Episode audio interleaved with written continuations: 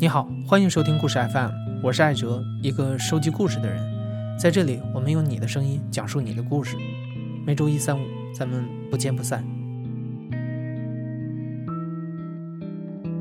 今天我们要播出的是《我在三河当大神》系列故事的最后一集。记者杜强在2017年的夏天到深圳三河卧底了四十多天，体验了三河大神的生活。在那段时间里，一个偶然的机会。杜强知道了传奇女子红姐。提示一下，本期故事有一些性方面的描述。如果你的身边有孩子，我建议你戴上耳机或者换个时间再听。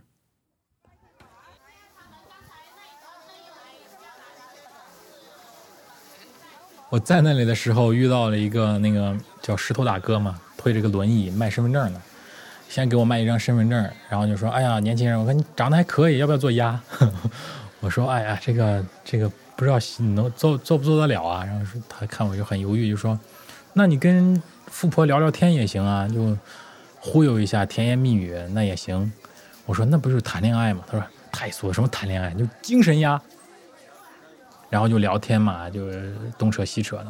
石头大哥就说：“现在三河不好玩了，说原先这里全都是车，他们黑话管这个站街女叫车嘛，管嫖娼叫修车。他们就说这里全都是车。”还有义务的呢，走姐赏你一炮。这话就是红姐，传说中的红姐的一个译文吧。我就说有这种好事他说你不知道啊，连红姐都不知道。因为我假装我在三河很久了嘛。他说你竟然竟然连红姐都不知道，就有点奇怪。因为人人都知道红姐，红姐在那里是站街女，是女性的一个代名词。当你说我的女朋友怎么样怎么样啊，我去嫖娼了，所有人都会说还不如红姐呢。但是大家以为红姐死了，或者以为她上岸了，已经远离了三河了。我通过另外一个打工者，竟然要到了红姐的电话，发了很多短信，打过很多电话。然后红姐劝说很多，我就说我想看看这些三河大神到底怎么形成的，这群人到底怎么回事儿。反正就以各种理由劝她，红姐就愿意来，说可以见面。我就等于是采访到这个红姐，因为红姐是号称三河大神的鼻祖。最早一批，她二零零二年就曾经来深圳来过龙华打工，但是中间断断续续的又回老家很多趟。到二零零七年开始是长期在这里，十年时间。三河大神的鼻祖，甚至一手创立的打零工的这种模式都是他做的。红姐好像应该是湖南人，然后说话就是湖南口音很重。他跟我在电话里面。约好了是大概是晚上八点见面，他说要来的时候，我下电梯等于去接他，但是漏接了电话。等我到的时候才发现他发了一条短信，说他要走了，因为他来了没见我，我就赶紧给他回过电话。他就说：“你听我说，我是要饭的，听清楚了没有？”这个话其实让我听了就很不是滋味，因为他他不知道我是什么身份，就说我是要饭的。我就觉得这些话里面包含的意思太多了。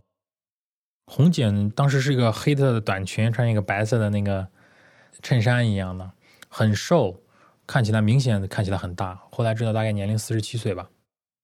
来了之后很干练的就坐在那里，还问我说：“现在关键问题，你知道我是干什么的？”我我当然知道了，我就不知道怎么说。我说：“呃，用我们的话说，您可能是提供性服务的。”他就懵了，说：“ 这傻逼！” 我我我猜想他脑子里肯定就就一愣，就说：“这傻逼！”但他自己就说：“我是什么？就是做鸡的呀，妓女的呀，陪人睡觉，反正各种粗俗的话，全都往自己身上搁嘛。”但是他又不断的就说：“我是为了获得尊严，我是为了活下去，我才做这个事情。”反正就很矛盾。一方面，他为了维护自己的那种东西。把各种脏话往自己身上泼，显示自己不在乎。另一方面，又处处在说我是为了尊严，我是为了什么？敏感又有点自尊那种东西。但我也怀疑他就是找个借口赶紧走掉嘛。因为这个采访对他来讲其实也是很艰难的一个决定。红姐其实把我当便衣，她就以为我是警察，她就说我就根本没把你当记者，我就把你当便衣来见你的。然后我跟红姐就这么聊，那几天连续在宾馆里面，每天聊四五个小时，聊了好多天。她就跟我讲她一生的这种故事。他的家是在一个林场里面，他父亲是下乡的知识青年，当时留在那个林场就没回来。那个林场特别偏僻，是关劳改犯的，就是你跑都跑不掉的那种那种林场。他爸呢是一个很有才华的人，知识青年嘛，但是一直就很不得志，一辈子都脾气很大，跟他妈经常吵架。红姐就觉得她要离开那个家庭，要有一个很幸福的家庭。十八岁她就跑了，离开了那个林场，到了县城里面。嗯，然后就找工作嘛，找不到。然后她在一个饭店陪人吃饭，有一天晚上让一个男的带出去之后，就把她强奸了。强奸之后，她就以为要怀孕嘛，就就觉得就是她的人了嘛，就想让这个男的娶她。那个男的给她买两身衣服就走了，再也没回来。她就一直等，一直等这个男的来回回来娶她，都没等到，她就自暴自弃。来了另外一个男的，都是一些其实就是想要嫖娼的男的嘛。那个男的就把红姐就说：“你去我家乡看看吧，很漂亮的。”就把她骗回家，然后就也睡到了一起，等于做了老婆，也没打结婚证，但等于做了老婆了，也生了小孩红姐就在那过日子。小孩到了七八岁的时候，这老公。领了一个坐台小姐回来，让红姐给坐台小姐打洗脚水，她要给坐台小姐小姐洗脚，说是恩爱，咱们白头到老。红姐就疯了，然后就开始闹闹闹，最后闹得不可开交，然后就离婚了，她就被扫地出门，然后就在县城里面当舞女，陪人跳舞，靠这种站街啊什么的为生嘛。到三十多岁，她觉得这样不是个办法，想要找一个老公，这才来到三河。但她年龄太大了，人家工厂里面都是小姑娘，而且都是一家人。比如说我全是四川老乡来的，她一个人进去根本不受待见，根本留不住，人家各种借口要把她要把她弄走，她正式工是当不了的。然后她就一手创立了这种打零工的模式，这种做日结的，就是因为她在正式工她当不了，留不住。然后红姐她自己的一个看法，作为一个资深三河大神的看法，就是说。嗯，三河大神是缺少一个寄托，缺少一个精神上的寄托。如果有一个父亲，有一个兄长，有一个好的家庭带他回家去，他可能就重新开始了。他是这么一个观点，因为跟他自己人生的这种渴望是有关系的。他认为他为什么离不开三河，为什么这十多年来一直是一个流浪女，就是因为她没有找到一个老公。如果她找到一个老公，她愿意跟这个老公扫地、干零活，就干到死都好。只要有这个老公，她的人生就不会是这个样子，她就不会是一个四海飘零的这么一种状态。所以她在三河十年就一直在找老公。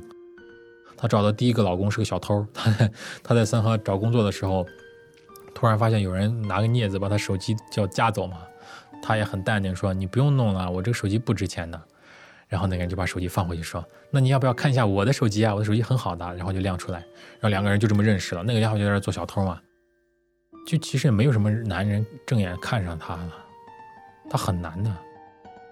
她第一个老公是这么个家伙，他们俩就回家就去包了个工地，攒了八万块钱。有一天晚上，突然她老公从侧门溜走了，带着所有的钱就走了，跑。她就坐这个摩的就去追她老公。骑得太快了，那个摩的都撞到树上什么的，就这头上缝了十三针。但她还要去找这个老公。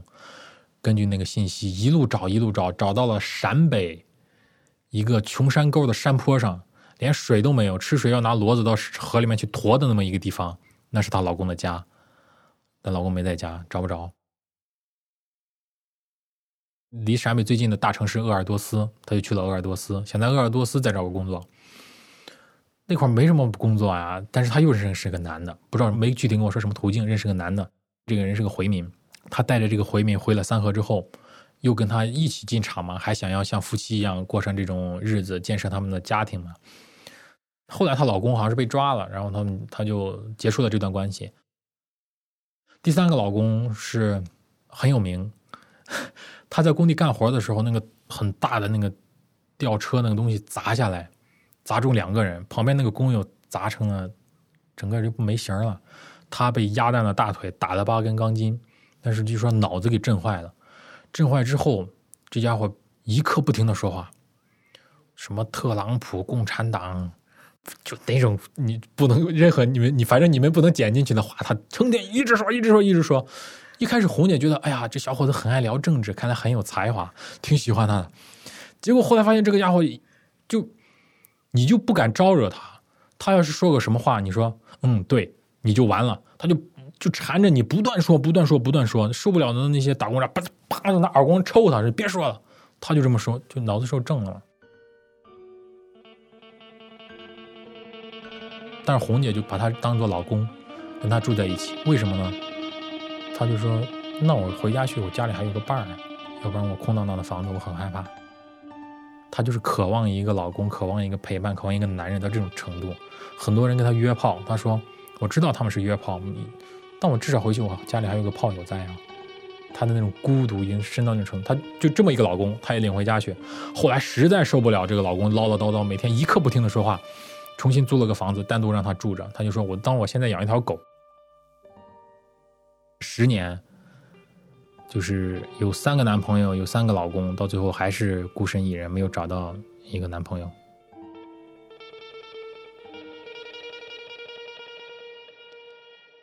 他经常会问我说：“你有话直接问，不要绕圈子。”他一方面是因为他把我当成便衣，一方面是让我直接问，就是提供性服务的细节嘛，你就问我，我是任何细节都告诉你。我就有点不好意思，所以说还是有一点不好意思，我有点紧张，又是在宾馆里面，人家又是那种职业，我一个男青年就有点不好意思问那种过于细节的东西嘛。但他后来跟我讲到三河大神这种精神瘫痪的状况的时候，举到了一个很牛逼的细节，我觉得很震撼。他说三河大神的这种人格毁灭到什么程度？他们作为男青年来找性服务的时候，不愿意就是从阴道上发生关系。宁愿是用肛门发生关系，为什么他们害怕从阴道发生关系的时候要对这个女人负责？他说：“插了阴道，女人骗他一辈子。”三河大神后来对人生的那种绝望、失望到什么程度？不愿意结婚，不愿意成家，不愿意有老婆孩子。有人跟我说：“哎呀，我这生着孩子也是别人脚下的奴隶，干脆从我这点断了。”他们对于女性、对于责任、对于家庭这种东西恐惧到什么程度？那，红姐就说这是人格的毁灭嘛。为什么大家说她是三河女神呢？所有人聊起红姐都说心肠真的很好，就是她经常会去跟三河大神聊天，说弟弟啊，你你要好好工作，你不要这个样子，什么什么的，而且也真的会有就是。在性服务方面，就跟他们算的那个价钱，简直就跟就很低的价格给他们提供性服务。至于那些人说走街赏你一炮，免费给他提供性服务，他说是不存在的。他说：“那我愿意免费也没有场所啊，我还得去开个房呢。”就意思就是说不太可能。他说这种说法是三个大神的一种幻想吧。红姐原先在她家乡流浪的时候，收养过五六个小女孩。就她当站街女的时候，但这五六个小女孩，她不是让他们站街，就跟干妈一样，到处领着这小女孩去要饭，就说给点吃的，把这五五六个小女孩养大了。小女孩现在有的都已经正常嫁人了嘛，红姐就觉得挺自豪的。她虽然站街，但是有有五六个小女孩被她抚养带大，过着这样的日子。我就问红姐说：“哎呀，那你将来要是有钱了，你准备怎么办？”她想得很清楚，立刻跟我说：“我要是将来有钱了，我就在三河开一个这么一个地方，像心理诊所、像教堂一样的。”他就说他要找一些年轻的女孩，在这个地方，有这种落魄的三河大神来了，跟他们拥抱一下，拍一拍肩膀，说一说话。他说：“因为我自己无数次想要得到这种安慰，没有这么一个人。”他就说他要是有钱了，他就要在三河做这么一个地方，让一些年轻女孩跟这些。男的，光棍的，落魄的三河大神，拥抱一下，给他们一点点鼓励，精神上的安慰，这是他的幻想。就是说，你来了龙华以后，可能你毁灭了一辈子，人格什么的毁了，这个地方也许是天堂，也许是地狱。当时我还只把自己当做家，因为只有这个地方才让我能够生活下去啊，有个家。又有这么多人啊，我在老家没有一个人会理我啊，我找不到一个人。我在三河当大神系列故事到这里就全部结束了。二零一七年的下半年，深圳对三河清理整顿了一次，不允许网吧通宵，不允许群租。用杜强的话说，这种清理还是没有办法从根本上清除三河大神。大神们有的转移到了附近的城中村，有的继续留在三河，只是生活成本提高了，日结一天，现在可能只够玩一两天了。现在正在收听的是亲历者自述的声音节目《故事 FM》，我是主播艾哲。本期节目由我制作，声音设计彭涵。如果你喜欢这种系列的故事，我推荐你翻回去听一下《故事 FM》的第九期和第十期。那个系列故事是阿拉伯语翻译朱彤自述在利比亚内战期间救出一万多名中国同胞的整个经历，希望你会喜欢。感谢你的收听，咱们下期再见。